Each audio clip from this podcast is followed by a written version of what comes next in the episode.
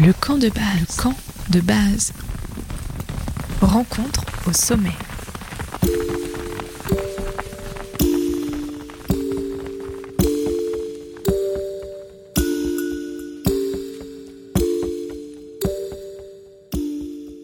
Bienvenue dans la saison 3 du camp de base, l'émission des rencontres au sommet. Chaque semaine, je vous invite à découvrir une nouvelle facette de la montagne dans une conversation avec une personnalité. Ensemble, on contemple les grands espaces et on se raconte des histoires. Dans un monde en pleine mutation, dans lequel les hommes sont la principale force de changement sur Terre, surpassant les forces géophysiques et dans le contexte de changement climatique, à quoi ressemblera la montagne de demain? Et quels sont les changements souhaitables? Ensemble, on rêve la montagne et on s'y promène.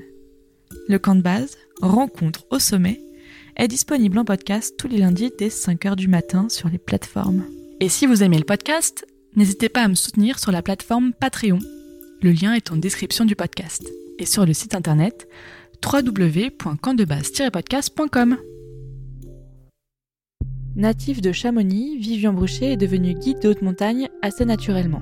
Il aime transmettre sa passion pour les sommets sur les réseaux sociaux et dans ses films mais aussi imaginer des projets d'expédition au long cours. Ensemble, on discute de ses dernières réalisations, de ses réussites et de ses échecs. Acteur aux premières loges du changement climatique, nous avons aussi beaucoup discuté de la montagne aujourd'hui et des méthodes d'adaptation pour demain. Merci beaucoup encore une fois à l'IF3 Chamonix d'avoir permis cette rencontre en novembre 2023. Pentraide et transmission la montagne comme terrain de jeu avec Vivian Brochet. C'est l'épisode 51 du camp de base et ça commence dès maintenant. Bonne écoute Bonjour Vivian Bonjour Et merci beaucoup euh, d'être euh, invité euh, du camp de base. Je suis skieur de Pentraide et quand j'ai préparé cette interview, je me suis presque dit qu'on aurait pu se demander si la dynamique de la Pentraide, c'était pas un truc de guide de haute montagne avec Tiffaine Duperrier, avec Boris Langenstein. Mais euh, finalement, euh, on va décrire ce qui, toi, te fait te lever le matin euh, dans ce sport qui est le ski de Pentraide. Mais avant de commencer, je vais te poser la question que je pose à tous les invités du camp de base. C'est quoi ton camp de base? Il est où et il est composé de quoi? Alors mon camp de base, c'est Chamonix. moi, je suis né, j'ai grandi à Chamonix. J'ai été bercé par, par les montagnes, par la verticalité qu'il y a au-dessus de la maison et donc j'y vis, euh, je m'épanouis, euh, j'y dessine ce que, ce que j'aime dessiner. Et euh, voilà, mon camp de base, il est, il est ici. Mes racines aussi, je dirais qu'elles sont ici. Ok. T'as essayé d'aller habiter ailleurs ou c'est vraiment, tu t'es toujours dit, c'est Chamonix, rien d'autre? Euh, alors, j'ai jamais habité ailleurs, non. J'ai un petit peu bougé dans la vallée, c'est-à-dire entre le haut de la vallée et le bas de la vallée de Chamonix. Euh, déjà, pour moi, c'était un gap. J'ai jamais eu envie de bouger et en même temps, euh, ce qui aurait pu me faire bouger, c'est-à-dire les études ou quoi. Ouais, j'ai pas forcément étudié bien loin, donc je, je, voilà, j'étais à Chambéry et puis donc je rentrais, je rentrais les week-ends. Donc non, j'ai jamais été attiré par, par autre chose que, que cette vallée. C'est quoi ton premier souvenir de glisse? Eh, bonne question. Premier souvenir de glisse, euh, je dirais, euh, c'est un petit domaine euh, sur le haut de la vallée de Chamonix qui s'appelle la Vormen, qui est tout à fait plat et où je venais skier. Et on avait une petite compétition qui s'appelait la fête de la neige. Et la fête de la neige, j'en ai des souvenirs parce que c'était un peu du ski comme j'aime encore aujourd'hui. C'est du, c'était du jeu. Donc voilà, des, des, virages relevés, des tunnels. donc j'ai ces souvenirs-là, j'ai l'impression. Et donc ça s'est imprégné en toi et tu as l'impression que c'est un peu euh, ce qui est resté maintenant. Ah oui, oui, tout à fait. En fait, euh, moi, ce que j'aime, c'est forcément, oui, c'est la glisse, mais c'est avant tout euh, jouer avec le terrain, jouer avec, avec la technique et les outils que je peux avoir. donc, donc j'aime, beaucoup parler de, de jeu à travers le ski, c'est clair. Comment se dessine ton envie d'être guide de haute montagne? Extrêmement naturellement, très naturellement. C'est-à-dire que euh, j'ai eu des années de compétiteurs en ski alpin qui ont été vraiment ma formation. Et une fois que j'ai arrêté un peu la compétition euh, plutôt à haut niveau, très naturellement, bah, j'avais envie de, de prendre les remontées mécaniques au-dessus de chez moi, puis d'aller voir un petit peu ce qui s'y passait. Et finalement, bah, parcourir la montagne euh, avec les copains, ça m'a amené très très naturellement au métier de guide. Et euh, parallèlement, je passais aussi le monitorat de ski, donc en fait, j'avais euh, déjà cette vocation de transmettre. Donc, donc voilà, je me suis jamais vraiment posé la question, tiens, je vais devenir guide. ça a été tout à fait naturel en fait. Elle est très importante, cette question de la transmission, c'est la question du patrimoine et patrimoine immatériel qu'est la montagne et nos modes de vie en montagne. Si tu devais me donner quelques éléments, toi, euh, qui te semblent extrêmement intéressants de cette montagne de 2023, euh, si on devait écouter le podcast dans 100 ans, ce serait quoi? Hmm. Qu'est-ce qu'on garde? Ah, la, bon, la montagne de 2023, enfin, ce qui reste quand même, euh, pour moi, avant tout, c'est la passion quand même. C'est la, cette passion de la montagne, de l'aventure, de, de aussi de, de, de cette environnement euh, naturel spectaculaire en fait aussi. Euh, quand tu montes au sommet de l'aiguille du Midi, que tu te retrouves là-haut, euh, que tu as les glaciers qui partent, le sommet du Mont Blanc qui est, qui est, devant toi, c'est des terres d'émotion. C'est là où, tu, tu, tu, vis. voilà, tu, vis des choses très très intenses en montagne. Donc voilà, la montagne de 2023, euh, bon, bah forcément, c'est pas forcément la même que, euh, que celle qu'il y avait il y a 100 ans. Euh, ça sera plus forcément la même non plus dans 100 ans, c'est sûr. Je pense que l'alpiniste, le skieur, on aime s'adapter. On aime s'adapter aux conditions, on aime s'adapter à, la météo forcément, et puis aussi au changement de nos montagnes. Donc on en est tout à fait conscient, on en est témoin, on voit les choses qui changent. Mais en attendant, bah, on, se doit de s'adapter et de la réinventer aussi réinventer sa pratique, réinventer aussi sa, la manière d'y accéder. Euh, donc euh, voilà, il y a, y a, plein, plein, plein de belles choses pour les 100 prochaines années qui arrivent. C'est hyper intéressant parce que tu as un, discours très optimiste. Quand on parle de la mer de glace, on a beaucoup de discours très pessimistes. On a toujours cette photo du glacier il y a 100 ans et puis du glacier aujourd'hui. On a beaucoup de films qui témoignent de cette disparition du glacier, de notre écosystème, de la fonte euh, de cette langue de glace qui euh, venait jusqu'ici avant. Qu'est-ce qui fait que tu es aussi optimiste? Bah, c'est réel, hein, euh, là, ce que tu viens de dire sur le fait que les, effectivement, les, glaciers ils fondent, ils changent, etc. Et forcément, on le voit, on le ressent, et puis surtout, encore une fois, on le vit. Donc, mais, mais j'ai pas envie de, de, de rentrer j'ai l'impression que qu'un discours trop alarmiste sur la montagne, pour moi déjà c'est quelque chose qui me fait peur quelque part. Donc euh, vu que ça me fait peur, euh, bah eh ben, j'ai pas forcément envie d'être trop ancré que sur le côté euh, négatif, mais plutôt de faire le constat de ce qui se passe et d'essayer de l'imaginer d'une meilleure manière pour se projeter mieux. Je pense que nous, en tant que guide, en tant que montagnard, on est aussi les premières personnes qui pouvons transmettre de l'éducation aussi d'une part à nos clients, là c'est très euh, rapide, euh, mais aussi à travers, notre langage, à travers notre approche de la montagne, etc. Donc je pense que c'est aussi à nous d'écrire un peu le, futur pour que justement cet impact il soit inférieur. Mais bon, tu vois, quand on se dit inférieur, on ne sait pas forcément si vraiment ça va, diminuer. Ça, c'est sûr que c'est un peu la crainte. Mais hum, voilà, moi j'ai envie de garder un discours ensoleillé. Je préfère les faces sud que les faces nord, tu vois, typiquement. Alors justement, euh, tu parles de l'adaptation euh, de vos sports aujourd'hui. Comment ça se décline dans ta pratique au quotidien? Mmh, Tu as déjà beaucoup de, de, mix entre les différentes disciplines, c'est-à-dire que euh, c'est sûr que moi, ma spécialité, c'est le ski de pentraide, mais avant tout, c'est de faire de la montagne. Donc dans le ski de pentraide, tu as un mélange de ski et d'alpinisme, donc il faut grimper avant de skier. Euh, mais après, tu as, plein de nouvelles disciplines qui arrivent. Euh, je pense au parapente, je pense aussi euh, le vélo, par exemple. Hein, typiquement, pour aller chercher la neige un petit peu plus haut en altitude, que ce soit à l'automne ou au printemps, on va, on va utiliser le vélo électrique, par exemple, hein, qui va nous faire monter 1000 mètres de dénivelé pour aller choper la neige et ensuite skier. Euh, et, donc, en fait, c'est des combinaisons de différentes disciplines qui font que notre pratique, elle évolue. C'est rester inspiré par euh, toutes les nouvelles énergies qui arrivent à travers le sport. C'est d'ailleurs aussi, tu vois, l'alpinisme est, très proche aussi de la navigation et des océans. Donc, je pense qu'on s'inspire de, de, toutes ces terres d'aventure et, et, et, du coup, je pense que c'est ça, c'est de combiner un peu toutes ces dynamiques pour, pour, faire, pour faire de l'alpinisme. Toi, tu as déjà allé naviguer sur un océan? Eh non.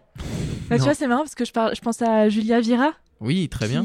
Qui, est en Bretagne et qui, voilà, qui fait des choses incroyables, qui était guide de montagne, qui est toujours guide de montagne et qui navigue beaucoup. On a plusieurs exemples. Ici à Chamonix, on a aussi Aurélien Ducrot qui a été euh, voilà, champion du monde de freeride et, et qui maintenant, euh, bah, là, il est sur la Jacques Vabre.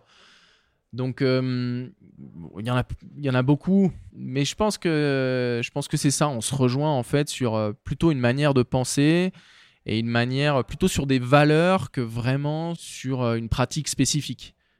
Donc on, a quand même un discours commun sur qu'est-ce qui nous fait rêver quoi en fait. Qu'est-ce qui te fait rêver toi?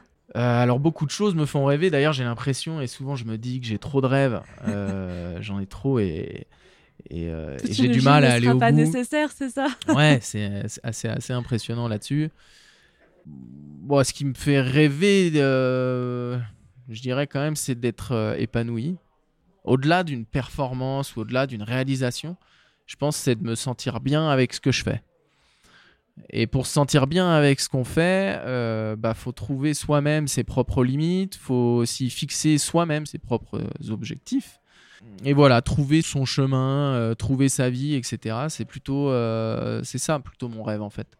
Euh, voilà, de, de, trouver un chemin qui est en adéquation avec mes valeurs, avec qui je suis et ceux qui m'entourent aussi beaucoup, le côté familial, etc. Je dirais que c'est ça. tu es très productif en termes d'image et tu as énormément de projets chaque saison. Comment est-ce que tu les planifies et comment est-ce que tu euh, les choisis justement? Alors je planifie rien du tout. Euh, en fait, je suis beaucoup beaucoup sur l'instant. Alors forcément, j'ai des projets, euh, j'ai des projets plutôt, on va dire, sur le domaine de la performance ou des objectifs que j'ai envie de réaliser. alors je m'en fixe pas un certain nombre. Je me, je me dis juste, j'en ai une grande liste et puis, bah, du coup, petit à petit, en fonction des conditions, de la météo, de comment je me sens, des gens que je trouve aussi qui peuvent venir avec moi, et eh ben, je me lance. Et finalement, à la fin d'une journée, forcément, je filme beaucoup, parce que, bah, du coup, euh, moi, j'aime bien créer du contenu qui est très authentique et qui est très simple. Donc, finalement, euh, c'est du téléphone, c'est un peu de drone. Euh, mais, voilà, c'est pas, c'est des caméras embarquées forcément, mais, mais c'est pas non plus des grosses productions. Donc j'aime beaucoup cette liberté en fait dans, dans, le fait de pouvoir créer du contenu.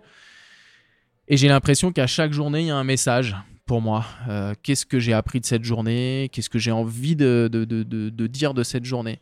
Et de là, après, c'est un peu de l'écriture euh, euh, dans ma tête et puis un peu aussi par écrit, qui est en fait, de, pour moi, ce qui est important, c'est d'avoir un texte en relation avec une image J'utilise beaucoup les réseaux sociaux pour faire rayonner ce que je fais.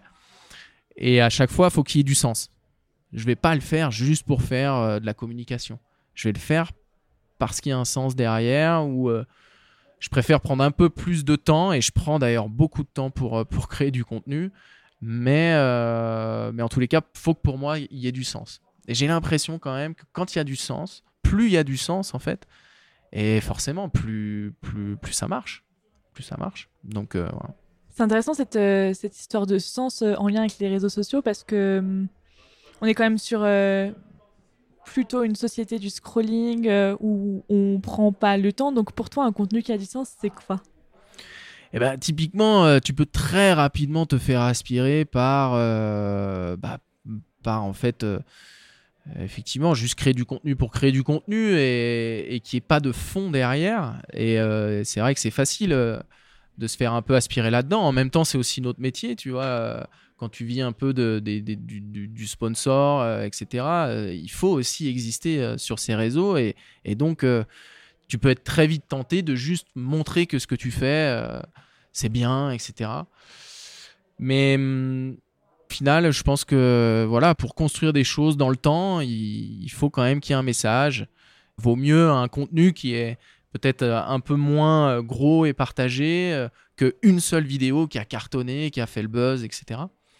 je préfère que ça reste vraiment en adéquation avec ce que je pense. Aujourd'hui, tu présentes un film à l'IF3 qui s'appelle The Polar Star. Ça se passe sur les îles de Baffin. Mm. On dit Baffin peut-être euh, Baffin, moi je dis Baffin. Baffin. C'est dans l'Arctique américain. Mhm. Est-ce que tu peux euh, d'abord nous raconter, nous présenter ces paysages que les auditeurs ne verront qu'à travers ta voix? En fait, euh, Terre de Baffin, dans un, déjà dans un imaginaire de skieur, moi, quand on m'a proposé d'aller là-bas, euh, je me le représentais. C'est des, espèces de, de, tours granitiques de plus de 1000 mètres de haut, euh, avec des, profonds couloirs qui rayent un peu toutes ces barres granitiques. ça fait un peu un, système de fjord, donc vraiment bah, l'océan qui rentre à l'intérieur des terres et qui a formé vraiment des reliefs euh, qui, sont, gigantesques. Et, euh, donc euh, pendant, pendant cette période hivernale, l'eau elle est gelée, donc ça crée vraiment la banquise. Donc tu te déplaces et tu vis en fait sur un océan gelé. Et donc on campait à un endroit et de cet endroit-là on rayonnait pour aller chercher différents couloirs les couloirs sont jamais forcément euh, très raides ou vraiment extrêmes comparé à, ce qu'on arrive à faire ici dans les Alpes. Mais, euh, voilà, la qualité de neige, le froid aussi conserve vraiment beaucoup, euh, beaucoup la, neige. Et aussi, bah, le, roi là-bas, c'est quand même l'ours polaire. Donc en fait, tu te sens tout petit, petit, petit. J'avais le sentiment d'être d'être regardé un peu tout le temps par une espèce de nature. Euh, donc, euh, donc voilà, tu te sens vraiment tout petit, vraiment vulnérable euh, au milieu, de, au milieu de, ces grandes montagnes qui finalement culminent pas très haut en altitude. Donc il n'y a pas un ressenti d'altitude que nous on a ici à Chamonix, mais, mais voilà, la, la, beauté vient de, vient de ces phases granitiques. Quoi. Donc du coup c'est du gris et du blanc quoi, si on doit se le représenter, c'est ça? Beaucoup beaucoup de blanc beaucoup beaucoup de blanc et effectivement euh, des grandes euh, des, des, des, grands des big walls euh, de granit gris ok c'est la première fois pour ce projet que tu y allais? Oui ouais ouais en fait ça a été un peu un concours de, de circonstances c'est à dire que c'est c'est un athlète américain un skieur qu'on se suit justement via les réseaux sociaux depuis quelques années et puis on a échangé un coup simplement par message en disant bah tiens j'aime bien ce que tu fais. Lui il me dit bah j'aime bien ce que tu fais aussi. Et puis euh, il, m'explique qu'il a un projet euh, en terre de Baffin et qu'il a une place pour que je vienne. Euh, et du coup bah, j'ai accepté volontiers parce que tu avais d'une part la découverte d'un environnement et, d'une destination puis aussi la rencontre avec un autre athlète qui s'appelle Cody Townsend euh, qui est euh, au jour d'aujourd'hui, il reste quand même un, skieur euh, vraiment remarquable sur toute la carrière qu'il a pu avoir déjà avant. Il vient beaucoup plus du, milieu du freeride que, que moi, moi qui arrive plutôt du côté montagne. Et donc c'est la rencontre aussi de, de, deux personnages et de deux univers. Donc ça j'aimais bien. Donc tu as fait beaucoup d'expéditions comme je le disais tout à l'heure. Est-ce qu'il y en a une qui t'a particulièrement marqué, soit parce que ça s'est bien passé, soit parce que ça s'est mal passé, soit parce que l'enseignement a été incroyable? Et quand je dis incroyable, ça peut être positif ou négatif, d'échec ou de... Alors j'ai les deux. J'ai les deux, euh, c'est-à-dire que euh, alors je rentre euh, cet été, j'ai passé deux mois et demi en Amérique du Sud pour un magnifique voyage où j'ai pu, partir déjà un premier mois en famille, et ensuite, je suis resté un mois et demi de plus vers le Fitzroy et le Cerro Torre. Et là, on a fait une magnifique expédition incroyable où on a, tout eu. On a eu du beau temps, des conditions météorologiques très très stables. Et on a vraiment pu exprimer le ski qu'on avait envie de venir exprimer là-bas, du ski très technique. On a skié tout proche du Fitzroy. on a ouvert beaucoup d'itinéraires là-bas. Donc je pense, quelque part, c'est aussi un voyage qui, qui va marquer quelque part euh, aussi probablement même une génération de skieurs là-bas. Euh, donc là, tu as tous les éléments pour que ça marche et, c'était magnifique. Donc je dirais que ça, c'est la super belle expérience. C'est celle qu'on vit pas tout le temps quand même. Euh, l'autre expérience, justement qui est un peu dans l'autre sens, euh, une expédition l'année dernière euh, sur un 8000 au Dolagiri. Donc une tentative pour gravir un sommet, en faire la première descente. C'était un des rares 8000 à, à jamais avoir été skié. Finalement, bah voilà, mauvaise météo, mauvaises conditions. On était un groupe de 6, donc on était quand même un groupe assez, assez gros. Et donc c'était très compliqué aussi, euh, vu que les conditions n'étaient pas simples, de trouver, euh, de trouver le bon axe et les bonnes motivations pour chacun dans cette expédition. Donc euh, voilà, ça, ça s'est soldé qu'on n'a pas réussi à faire le sommet. Bon, cette année-là, personne n'a réussi à faire le sommet.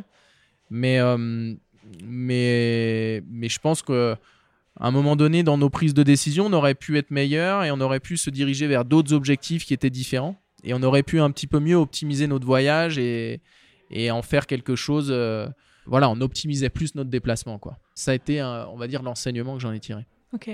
Et tu considères que c'est un échec?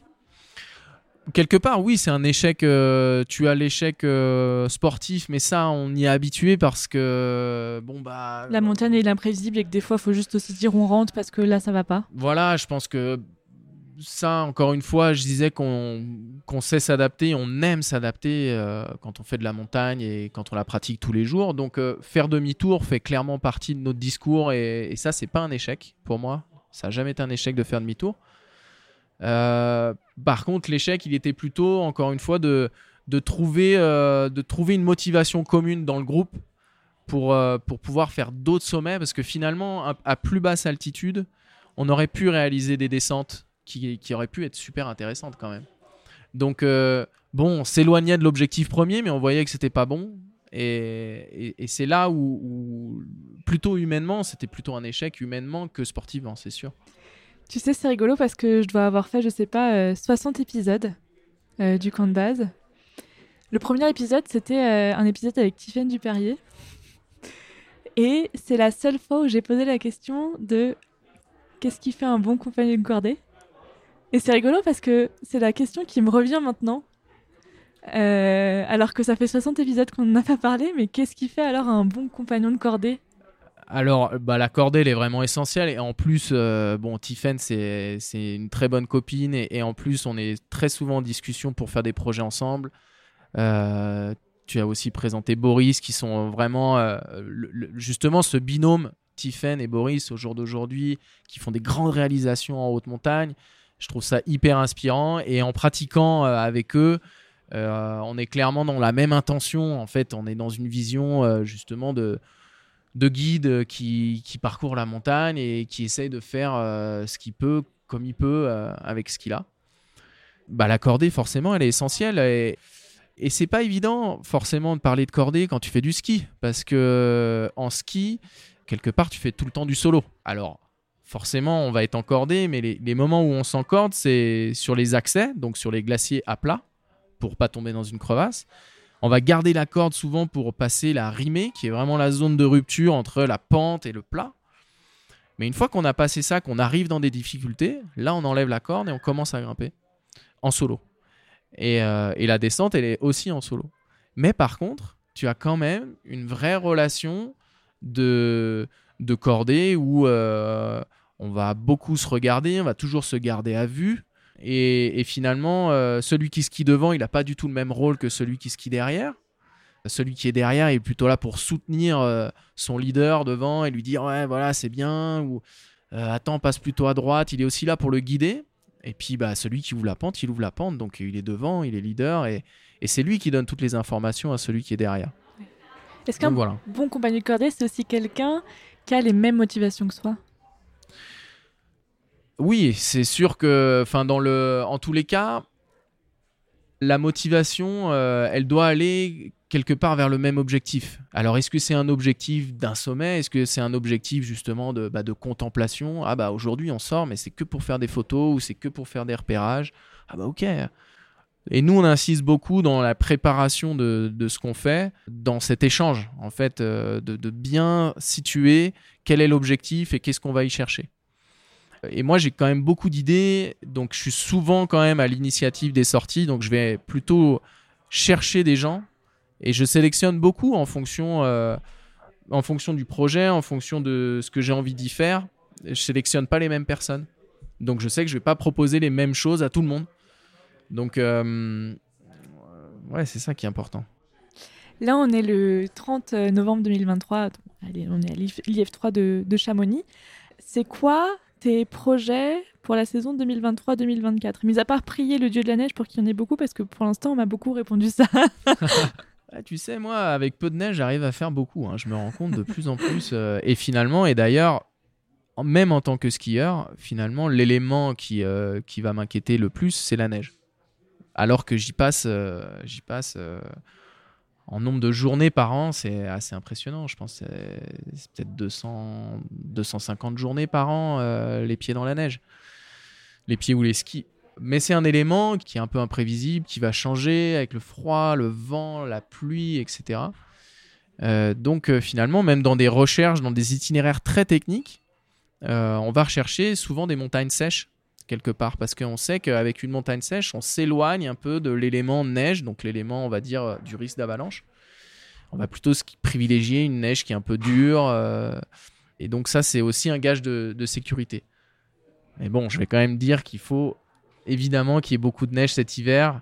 Bah parce que bon bah la neige elle nous fait rêver euh, quand, quand elle tombe dans le jardin t'as envie d'aller envie d'aller glisser et les projets euh, en grande partie euh, ils, vont être en tous les cas dans les Alpes pour tout le début de l'année c'est sûr ça fait déjà pas mal d'années que, je suis sur un projet autour des 4000 des Alpes avec euh, l'envie euh, de, skier tous les 4000 des Alpes. Donc il y a 82 sommets euh, qui culminent à 4000 mètres, donc ça fait quand même un paquet de descentes.